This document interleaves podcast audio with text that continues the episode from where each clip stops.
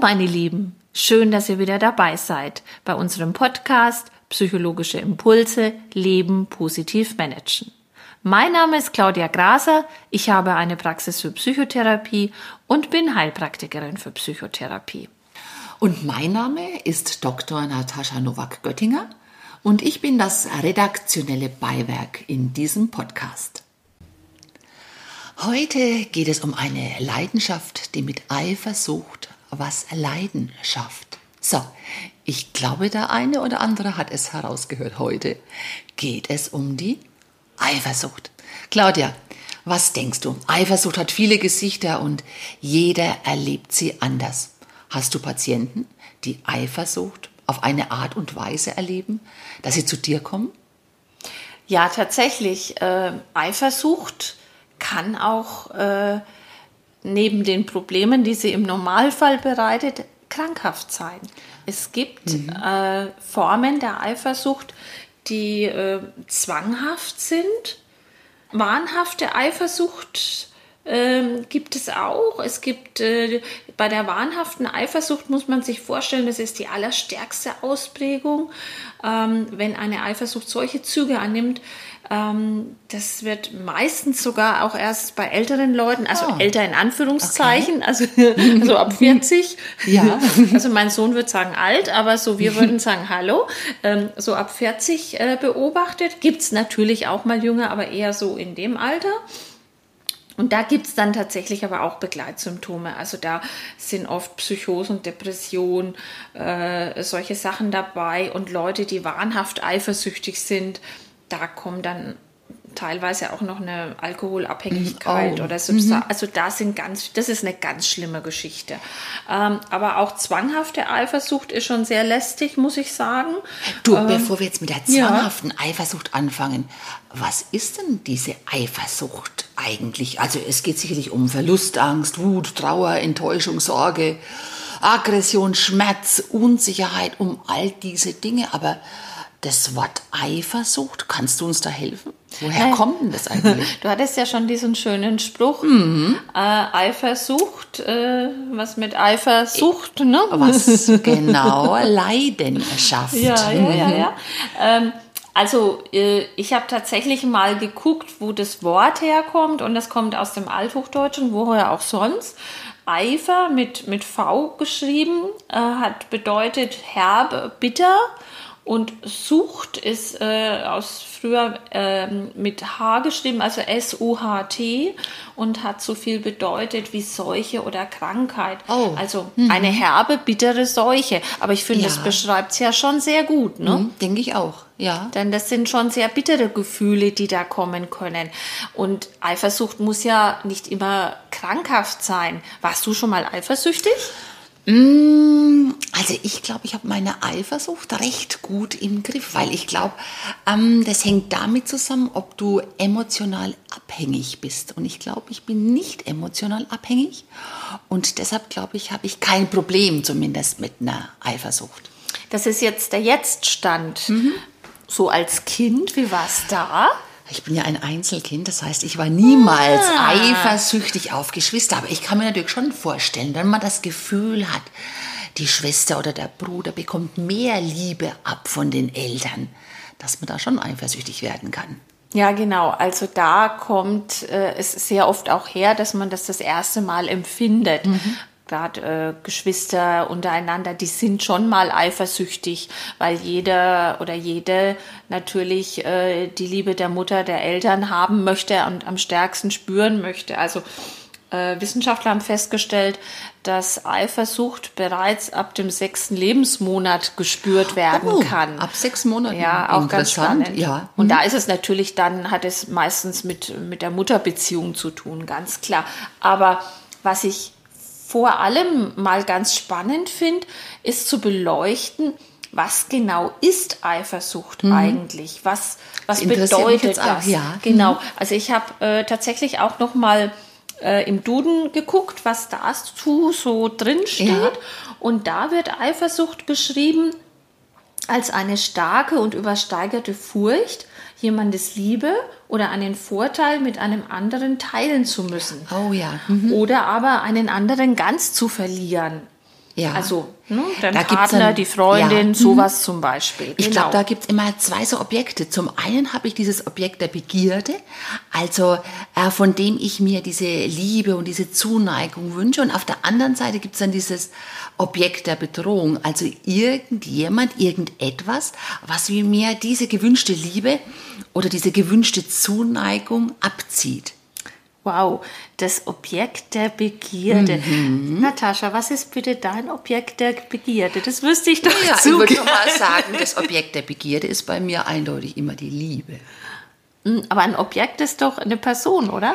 Oh nein, ich glaube, hier geht es mir um das wissenschaftliche Objekt. Komm, ich Ja, wollte jetzt komm, so gern mal nein. was hören von dir. Nein. Dein Mann hätte das sicher auch mal gern gehört. also gut, ich will dich damit nicht löchern. Ähm, aber tatsächlich, was ich auch noch ganz wichtig finde, ist diese Unterscheidung von Eifersucht und Neid. Mhm. Was ist denn der Unterschied für dich? Ja, also ich glaube, diese beiden Dinge sind sehr nah beieinander, Glaub so auf auch. den Mhm. ersten Blick. Ja. Vielleicht geht sogar auch mal fließend ineinander über. Aber Neid. Neid, also ich habe natürlich auch hier mal im Duden geguckt, heißt Empfindung, Haltung, bei der jemand einen anderen, dessen Besitz oder Erfolg nicht gönnt und den selbst haben möchte. Also so, wenn ich an die Kinder denke, ne? Ich Ja. bin jetzt neidisch auf dein Fahrrad oder auf deinen Roller oder keine Ahnung, Spielsachen Mhm, oder sowas. Und auch im Erwachsenenalter, ne? Also Männer zum Beispiel, boah, neidisch auf den Porsche des Nachbarn oder so. Also da ist das ganz klar zusammengefasst eigentlich. Der Unterschied ist, bei, bei Neid äh, gönne ich dem anderen das auch gar nicht. Da will ich das gerne haben und bin fast so beleidigt oder sauer, weil ich das nicht haben kann. Ja. Ne? Also auch da sagt äh, man zusammengefasst, der Unterschied zwischen Eifersucht und Neid ist der, dass ein eifersüchtiger Mensch Angst hat, etwas zu verlieren, was oder wen er liebt, und ein neidischer Mensch das haben will, was ein anderer besitzt. Mhm, da war ich ja mit meiner Idee von der Liebe ja gar nicht so falsch, oder? Richtig, richtig, richtig. Ähm, äh, was, was ich auch ganz, ganz wichtig finde, und da kommt man auch schon wieder zu Themen, die bei mir in der Praxis aufploppen, ist Eifersucht. Da steckt oft eine Angst drunter. Ja. Eine Angst, jemanden oder etwas zu verlieren. Wir haben ja vorhin schon mal von dieser emotionalen Abhängigkeit auch gesprochen. Genau. Ich denke, dieses Selbstwertgefühl ist da auch immer angesprochen. Also wie ist mein Selbstwertgefühl? Wie emotional stabil bin ich? Äh, wie viel Freude habe ich an mir selbst? Naja, wenn du jetzt ein sehr ausgeglichener, selbstbewusster Mensch bist, ähm, dann äh, hast du wahrscheinlich auch nicht so große Ängste, von jemandem im Stich gelassen Ja. zu werden. Wenn ich jetzt ein sehr niedriges Selbstwertgefühl habe, dann kommen mir vielleicht auch Gedanken wie, boah, wieso liebt er mich überhaupt? Ja. Bin ich das denn wert? Er könnte doch eine andere oder sie könnte doch einen anderen haben. Genau. Und dann kommt es zu dieser blinden Eifersucht oder im schlimmsten Fall zu dieser rasenden Eifersucht und nicht etwa zu einer kleinen, gesunden Eifersüchtelei. Ich weiß nicht, ich habe gerade so ein Bild auch im Kopf, wenn jetzt ähm, ein, mal das Beispiel, ein Mann wäre rasend eifersüchtig, Ja. ähm, weil er vielleicht Oh, oh, Angst oh. hat, seine Ja. Frau oder Ja. Freundin zu verlieren. Ja.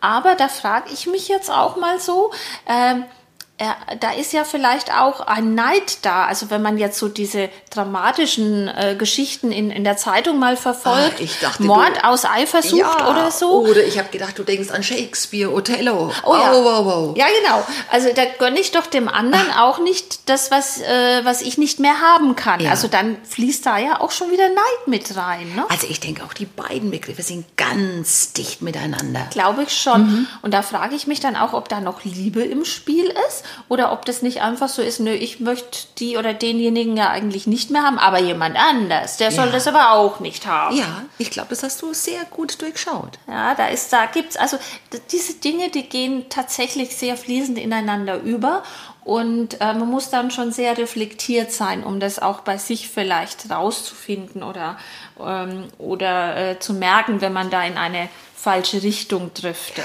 Interessant ist ja auch, dass diese Eifersucht nicht nur in der Partnerschaft ähm, da sein kann, sondern wie du schon angesprochen hast, in der Familie oder halt auch bei ganz normalen Freundschaftsbeziehungen.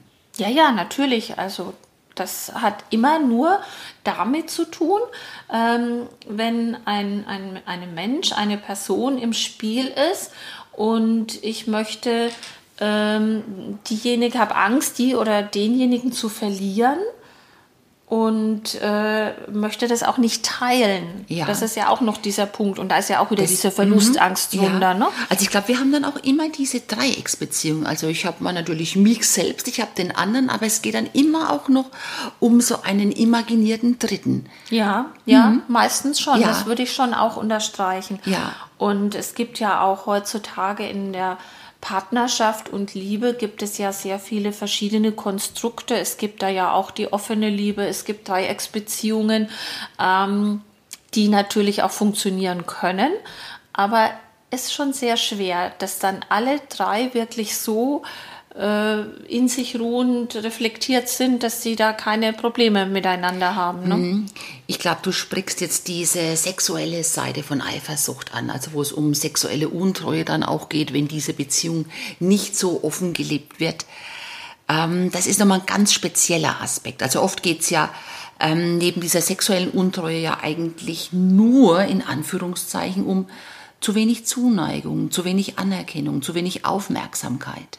Ja, also ich habe jetzt auch tatsächlich nicht nur den sexuellen Part angesprochen. Das ist natürlich auch nochmal ein Thema. Mhm. Ähm, da ist es äh, in, in, Partnerschaften ja auch oft so, also wenn ich jetzt an meine Paarberatungen denke, ähm, dass ein, ein Part eben fremd gegangen ja. ist, in Anführungszeichen. Da geht es dann schon Ui. um das Sexuelle. Mhm. Und vorher all diese Heimlichkeiten. Uh. Aber da ist also ganz klassisch äh, auch immer wieder die Frage dann dahinter, ähm, ist da auch Liebe mit im Spiel gewesen? Ich habe da so einen Satz von einer Patientin im Kopf, der es extrem wichtig war. Der Partner ist also fremd gegangen, ob da eben Liebe im Spiel war oder ob es nur um den äh, sexuellen Part gegangen ist.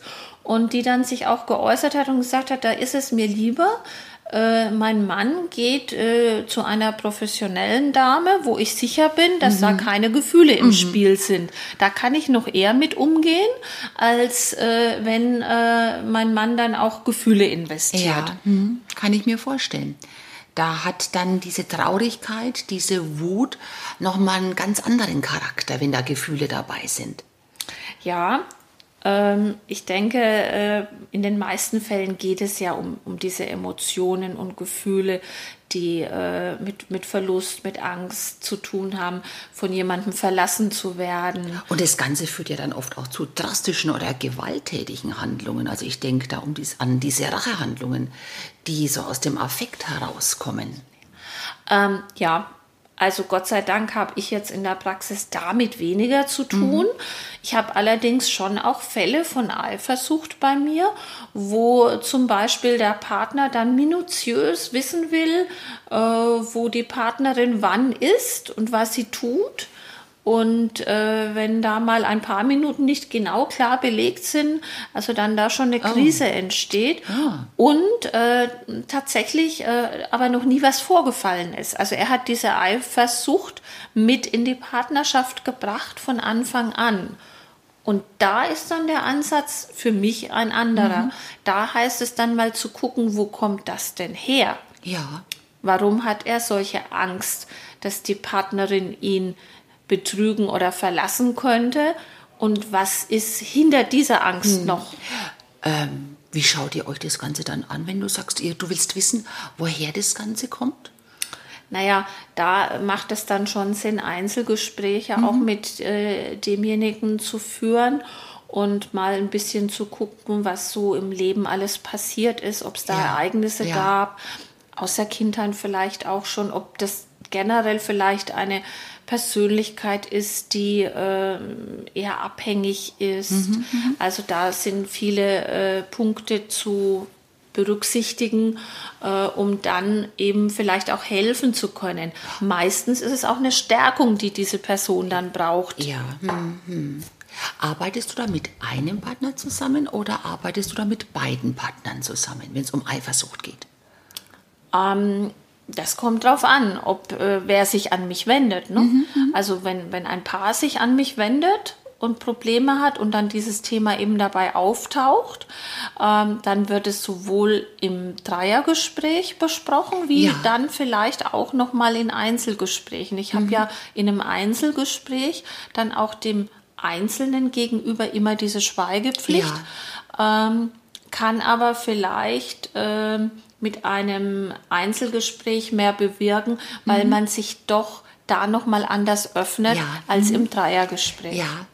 Hm, ich weiß gar nicht, was mir da lieber wäre, weil ähm, wenn man den Partner nachher auch hört, dann weiß man auch, wie der diese Eifersucht empfindet, weil ich könnte mir vorstellen, der eine oder andere fühlt sich vielleicht auch geschmeichelt, weil ohne Eifersucht keine Liebe und vielleicht auch ohne Liebe keine Eifersucht hm, das sind zwei Sachen, die zusammengehören.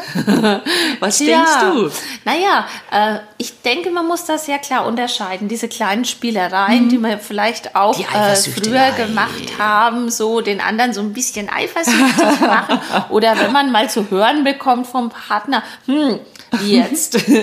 äh, hat er dich da so angeguckt und das so mit einem Zwinkern im Auge, dann, dann weiß man vielleicht, oh, guck mal, man wird bemerkt, man wird ja. wahrgenommen äh, und, und man ist dem Partner wichtig. Aber mhm. sobald diese Eifersucht tatsächlich dann umschlägt in, in diese äh, äh, ja, übersteigerte Geschichte, ja. wie ich es mhm. eben auch berichtet ja. habe, dann ist das eine super anstrengende Sache, mhm. die tatsächlich Partnerschaften kaputt macht. Glaube ich ja. Mhm.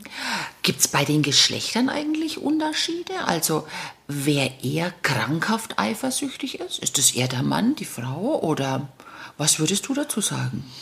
Ähm, in meiner Praxis ist es tatsächlich so, dass ich beides beobachten kann. Und bei Frauen beobachte ich öfter diese Angst, jemanden zu verlieren, ah, ja. mhm. wo es mehr in dieses abhängige Thema rutscht. Ja. Äh, beim Mann ist es auch eher dann mal so dieses ähm, Besitzergreifende. Mhm. Also das ist vielleicht auch ganz spannend. Dazu gibt es nämlich eine Studie äh, von der University of California, ah. wurde das mal gemacht. Und zwar haben die äh, geguckt, was da für Hirnregionen auch besonders aktiv sind, wenn jemand jetzt eben diese Eifersucht gespannt. spürt. Genau. Mhm. Also diese Fachbegriffe sind jetzt auch gar nicht so spannend. Also das ist der singuläre Kortex und der laterale Septumat Septum aktiv ist. Ähm, es ist uns aber eigentlich wurscht, weil was spannend ist, ist die Ausschüttung von Testosteron und Cortisol. Das mm. wird nämlich dann gefördert ah. im Körper. Erinnert und, mich das Ganze an die Steinzerei? Ja, okay. An, unser, an unseren Podcast vom Stress, ja. genau. Ähm, es ist tatsächlich so, dass das in einen Zustand versetzt, als ob ein Kampf bevorsteht. Oh. Und da sind wir an dem Punkt, ne, wie so ein ja. Mann auch reagiert, wenn er eifersüchtig ist. So, äh, wenn wir mal so an Filme oder so denken oder dann, boah, dann ist der sauer und ist eifersüchtig, ja. weil mhm. jemand seine Frau mhm. angeguckt mhm. hat und dann gibt es eine Schlägerei. Du, apropos seine Frau angeguckt hat, kennst du zufällig von dem Edward Munch dieses Bild Eifersucht? Da ist auch so ein Mann im Vordergrund und hinten dran ist seine Frau, die von jemand anders angeguckt wird. Äh, ja, ich, also ich, Munch ist sowieso jemand, der äh, ja mit seinen Köpfen da immer mhm, so ganz schön mhm. polarisiert. Aber ja, aber es ist ne, so auch dieser mhm. Ausdruck, mein ja, Mann, ganz, meine Frau. Ja, ja. Äh, also dieses, dieser Besitz, der dabei genau, ist. Genau, ne? das mhm. ist auch sehr archaisch ja. noch das Ganze. Ne? Also wenn man äh, von früheren Zeiten spricht, da war es sehr wichtig, dass der Mann seine Frau gehabt hat, äh, das Thema Kinder, Familie, Vermehrung und so weiter, ja. Steinzeit, mhm. also Thema mehrere Frauen und so weiter und so fort, Fortbestand der Rasse, ja. hieß mhm. es damals. Also, äh, aber zurück zu unserem Thema Eifersucht. Also diese Ausschüttungen finden tatsächlich ja auch heute noch statt, zum Teil. Also kein Wunder, wenn dann jemand auch aggressiv reagiert. Ja, ne? ja.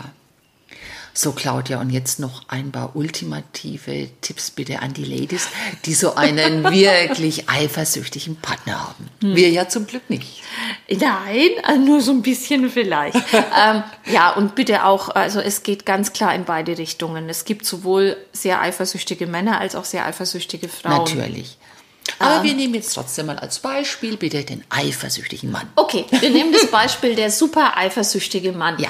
Ähm, natürlich ist erstmal zu klären, warum der Mann so eifersüchtig ist. Die also, Frage nach den Ursachen. Ja, genau. Ja. Also das mhm. Gespräch mit ihm suchen, wenn das denn möglich ist. Schlechte Erfahrungen vielleicht. Ja, und, so und auch, vielleicht ne? auch dann mhm. nicht so, äh, du bist immer eifersüchtig, warum ja. bist du immer mhm. so eifersüchtig? Dann kann er sich nicht gut ja. äh, ausdrücken, dann fühlt er sich vielleicht auch gleich angegriffen. Wir haben im Podcast ja auch schon was von der Giraffensprache gehört. Genau, mhm. also da vielleicht doch ein bisschen äh, diplomatischer vorgehen und sagen, äh, was fühlst du denn da, was für Gefühle ja. hast du denn oder äh, was glaubst du denn, was passieren könnte und, und, und. Natürlich kann es sein, dass der Partner gar keine Lust hat, darüber zu sprechen oder mhm. das auch nicht kann. Ja. Ähm, aber wenn es möglich ist, das Gespräch suchen, mal gucken, was sind denn die Situationen, wo er so reagiert, warum mhm. reagiert er so. Du, und wenn dann aber doch das Handy ausspioniert wird oder solche Sachen gemacht werden, würdest du da sagen, klare Grenzen setzen?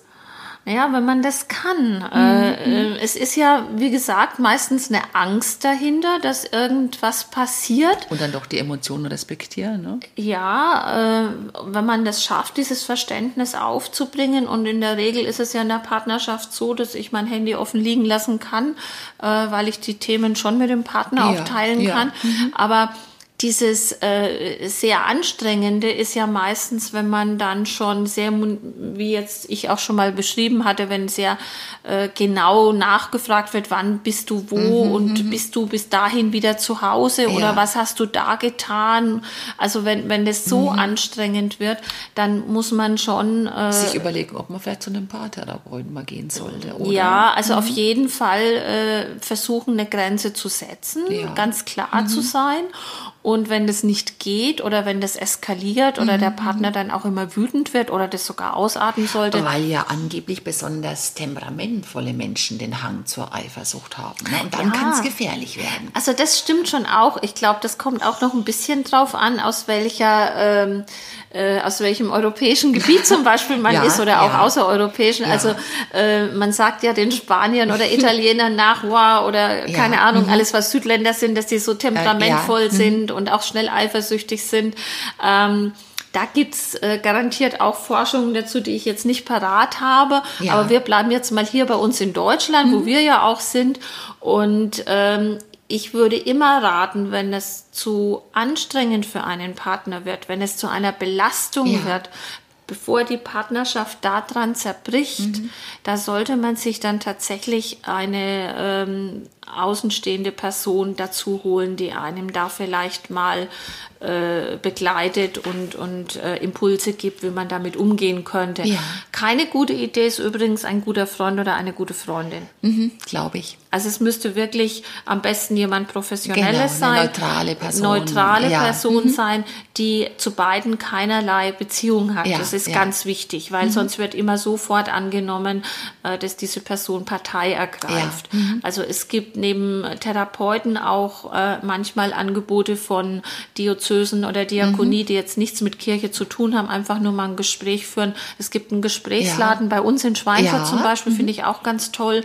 Da kann man auch mal so ein Gespräch führen oder aber dann tatsächlich, wenn das zu schlimm wird, dass man sich dann doch eine, einen Paartherapeuten mhm. sucht. Genau, weil die haben bestimmt so Tipps wie einfach wieder mehr Zeit vielleicht auch für die Partnerschaft da, mehr, äh, mehr Ideen rein investieren, weil dann kommt es gar nicht so zu dieser Eifersucht. Weil dann hat man das Gefühl, man bekommt die volle Aufmerksamkeit, man bekommt die volle Dröhnung Liebe. ja, also solange das sich alles nicht in diesem krankhaften Bereich mhm. äh, bewegt, stimme ich dir dazu. Aber sobald halt irgendwelche anderen Ängste darunter stecken, ja. sollte man sich das vielleicht genauer anschauen. Mhm. Und äh, das Thema Neid haben wir jetzt ganz außen vor gelassen. Das ist auch ein sehr unangenehmes Thema, wäre aber vielleicht mal ein Thema für einen anderen ja, Podcast. Denke ich ne? auch. Hm? Gut, in diesem Sinne wünsche ich allen eine sehr ausgeglichene, friedliche und nicht eifersüchtige Partnerschaft. Genau, ein extra Küsschen von der Natascha. So, das waren wieder unsere psychologischen Impulse. Leben positiv managen mit der Psychotherapie-Expertin Claudia Graser und Dr. Natascha Nubak-Göttinger. Und wenn ihr Wunschthemen oder Lust auf mehr Infos habt, dann schaut einfach auf www.leben-managen.de.